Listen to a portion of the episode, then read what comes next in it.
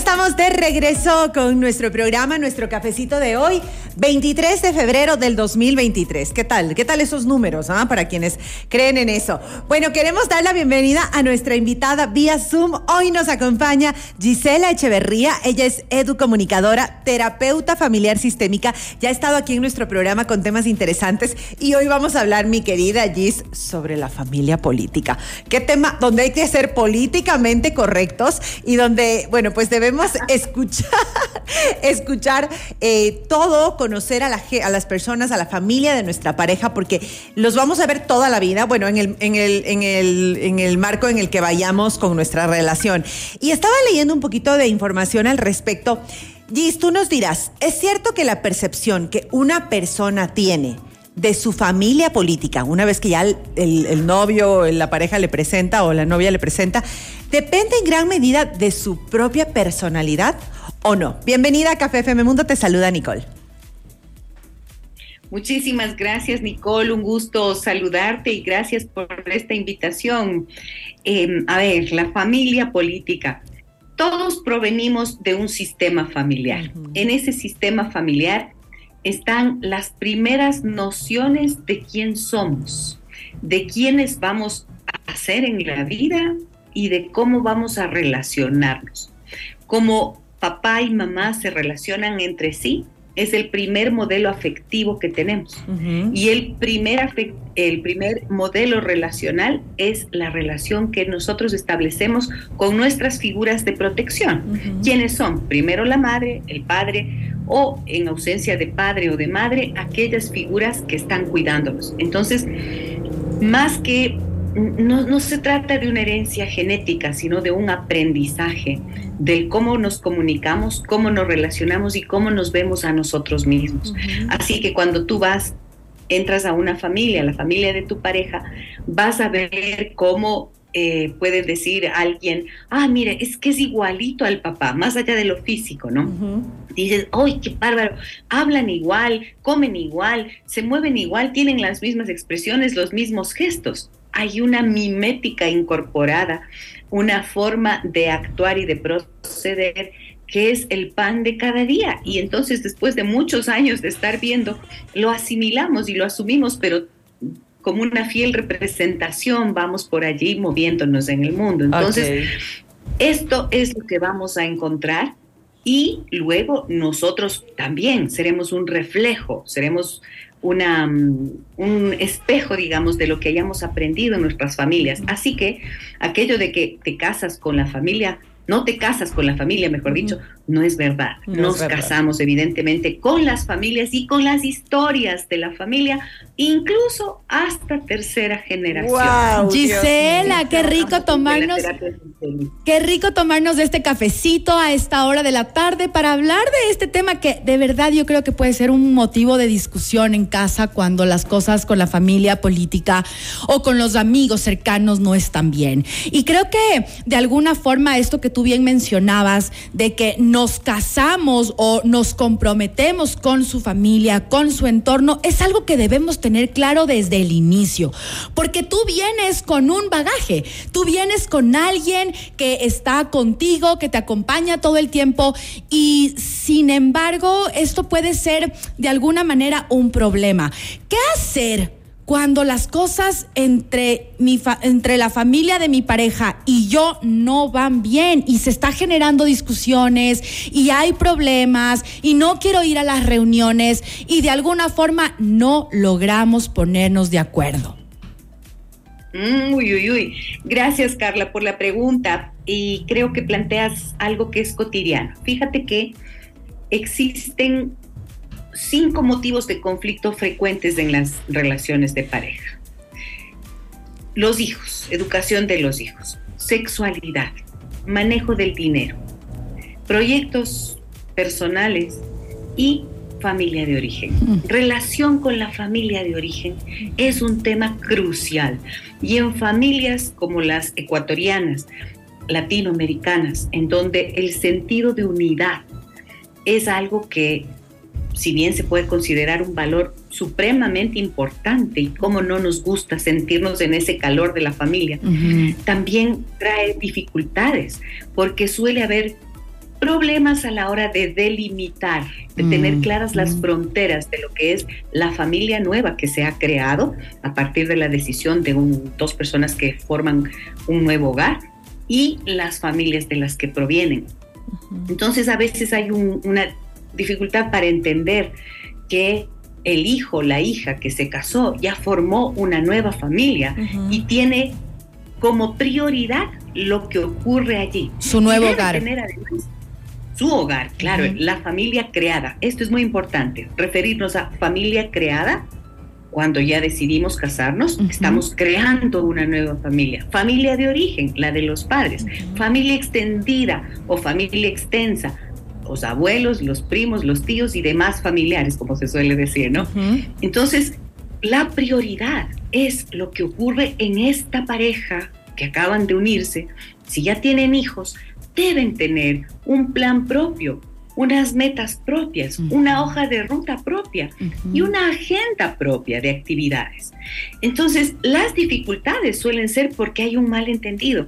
Las personas, especialmente veo hijas que se llaman parentificadas o parentalizadas, usamos ese término, para decir es una hija o un hijo que ocupa una especie de lugar de pareja emocional o afectiva de uno de sus padres, del mamá o del papá con mucha frecuencia de la madre. Y entonces entra en un conflicto de lealtad, no sabe a quién se debe.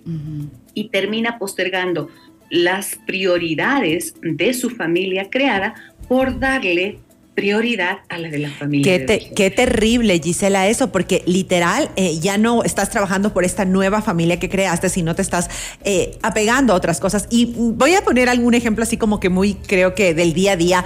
Si es que yo vivo cerca de mi mamá, ¿no? Tengo mi casa con mi esposo y vivo cerca de mi mamá y de repente, no sé, eh, mi esposo se va a trabajar o yo ya salgo y me voy a bañar en mi ex ducha cuando vivía, cuando vivía con mi mamá o voy a desayunar con ella todos los días. Y de repente dejo de compartir esas cosas en mi hogar, donde tengo que estar sola, donde tengo que, ok, si mi esposo se tiene que ir a las 7 de la mañana porque tiene que madrugar a trabajar, bueno, pues yo desayuno sola, pero esas como comportamientos chiquitos en el día a día pueden ir sumando esta, esta montaña que tú estás hablando justo.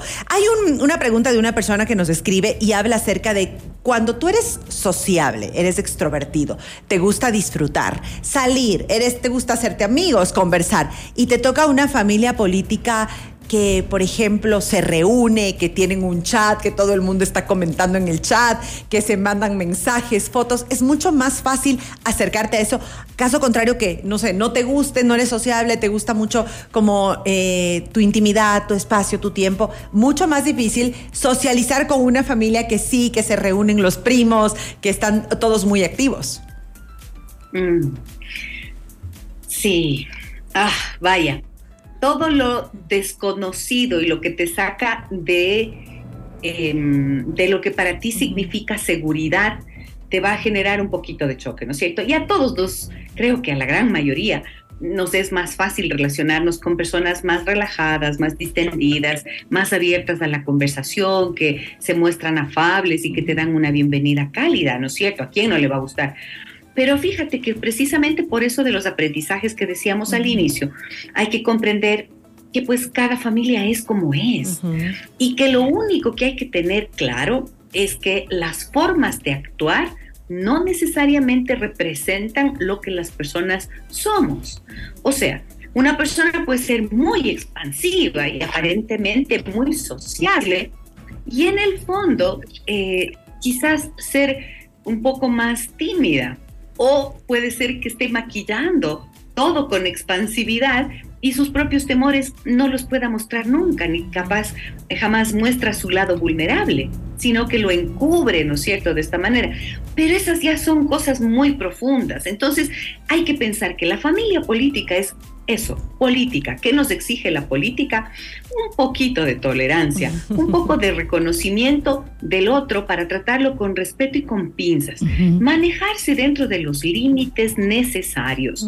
Y esto de ir y vuelta. O sea, si tú eres una persona que va a ingresar a la familia de tu pareja, tienes que tener como premisa fundamental el respeto, la prudencia. Y del otro lado igual, los padres de, nuestros padres, ¿no es cierto? Deben mostrarse. Yo como madre que, de una hija que ya tiene una familia, tengo que ser lo suficientemente cuidadosa para no tocar terrenos que corresponden a la intimidad, a la privacidad. Alguna vez hace poco me preguntaba una señora y me decía, ¿qué hago yo si les veo que discuten mis hijos, mi hijo con su novia y discuten delante de mí? Y creo que esto es un ejemplo importante. Yo le decía, mire, usted, si, si esta discusión está ocurriendo en su casa, usted lo único que tiene que hacer es decir, ¿saben qué, chicos? Esto que ustedes tienen es un comportamiento inadecuado. Es una falta de respeto y en mi casa no lo permito. ¿No es cierto? Entonces, el respeto es lo que tiene que predominar en cualquier relación. Y hay que ir sin juzgar. Mira, rapidito, sin ají, para que una relación sea funcional todos en la vida tendríamos que caminar sin ají. ¿Cómo? Sin aconsejar, que es una gran tentación de los adultos hacia los jóvenes. Sí, peor si no nos piden el consejo. Sin juzgar. Ajá. Sin juzgar, porque donde entra el juzgamiento de por medio, entonces ya siempre habrá una predisposición negativa, una mala voluntad hacia el otro. Y sin interpretar. En lugar de interpretar, ay, vea cómo me miró, cómo me dijo, cómo se sentó, cómo se puso. Pura crítica, terrible. Ir sin interpretar. O sea, esto nos exige evolucionar y aprender a preguntar. O sea, decir qué significa, por ejemplo, es una herramienta fantástica. Cuando no entiendes algo, pregunta, ¿qué significa? Y entonces vas a poder tener relaciones más sanas siempre en la medida que llegas sabiendo que te van a recibir como un extraño o extraña, pero que con amabilidad y respeto las relaciones pueden funcionar a todo nivel. Gis, yo tengo una pregunta que hacerte con respecto a dos cosas. ¿Qué pasa? me encantó eso de la G. Eh, ¿Qué pasa cuando no pones límites como pareja? ¿no es cierto? ¿Qué pasa cuando no pones límites? ¿Qué pasa cuando no tu pareja no te pone en tu lugar? Es decir, cuando no te da tu lugar delante de su familia. ¿Y qué pasa cuando este de alguna manera tú le pones a elegir a tu pareja entre tu familia? o tu, o tu madre, o yo. así como en ese plan, así como, porque yo creo que sí pasa también a veces que, o sea, a ver, o, le escoges a tu hermana o me escoges a mí. Y entonces no tenemos límites, eh, no nos ponen en nuestro puesto y los ponemos a elegir. ¿Qué pasa cuando esto está sucediendo en la relación? bueno, ahí eh, date por eliminada. El juego. Puedes darlo por perdido puedes darlo por perdido. No te pongas a competir nunca con la familia.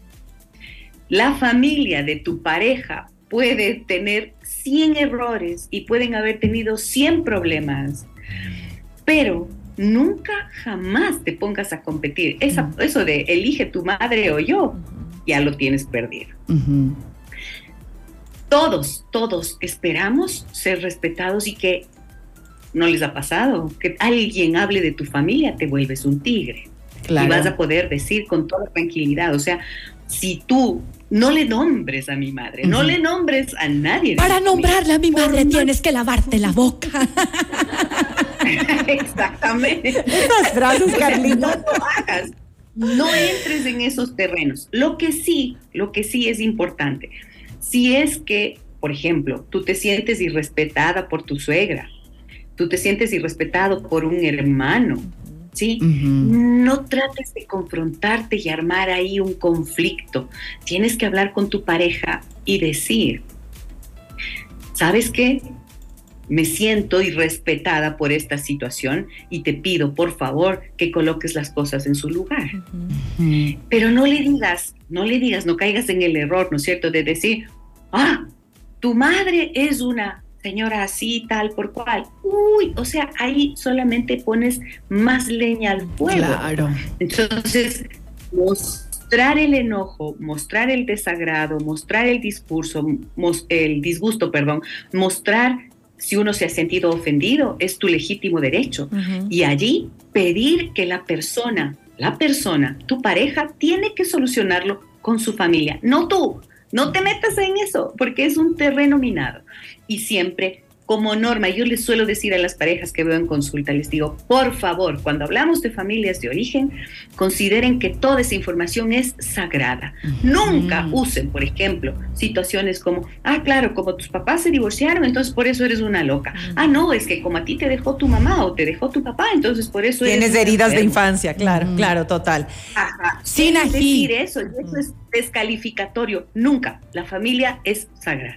Y por eso, eh, Gis, yo creo que es tan importante construirnos personalmente, ¿no? Somos estos seres independientes que llegamos a una relación construidos con aprendizaje para sumar y el trabajo siempre va desde aquí, desde adentro, va, es muy personal para justamente poder tener esta inteligencia emocional y manejar excelentes relaciones. Sobre todo, algo que voy a recalcar antes de que se termine la entrevista es que aquí en Latinoamérica nosotros sí somos súper familiares. En otros países, en Estados Unidos, en Europa, le ven a la familia política una vez al año en Navidad y o si no, no sé, en una fecha especial en Thanksgiving, pero aquí en Ecuador el domingo, el día de la madre, el día de elecciones, la parrillada, el este, entonces es como en realidad darte cuenta de que vas a pasar mucho tiempo con esa familia. Gisela Echeverría fue nuestra invitada, es un lujo de invitada, qué hermoso que es compartir otra contigo. Vez. Otra vez. Tienes que venir más tiempo. Bueno, primero que tienes que venir a Personal, cabina. Exacto, estás la próxima en cabina y que sea más seguido. Y vamos a invitar a todos a que se repitan. Muchísimas gracias. Sí. Muchísimas gracias por su calidez y su generosidad. Estoy a las órdenes. Si me dicen con tiempito, me apunto a la próxima para ir personalmente. Hermoso. Estamos, mira, Maurito nos está ponchando en la cámara, estamos las tres de blanco. Así que si quieren repetirse la entrevista, escuchar los consejos de Gisela y por supuesto, bueno, pues anotar toda esta lista que nos ha dado en nuestro canal de YouTube, FM Mundo Live. Gracias Gisela y vamos con música. Ya regresamos. Chao. Un abrazo grande a, las dos, a todos. Gracias. chao.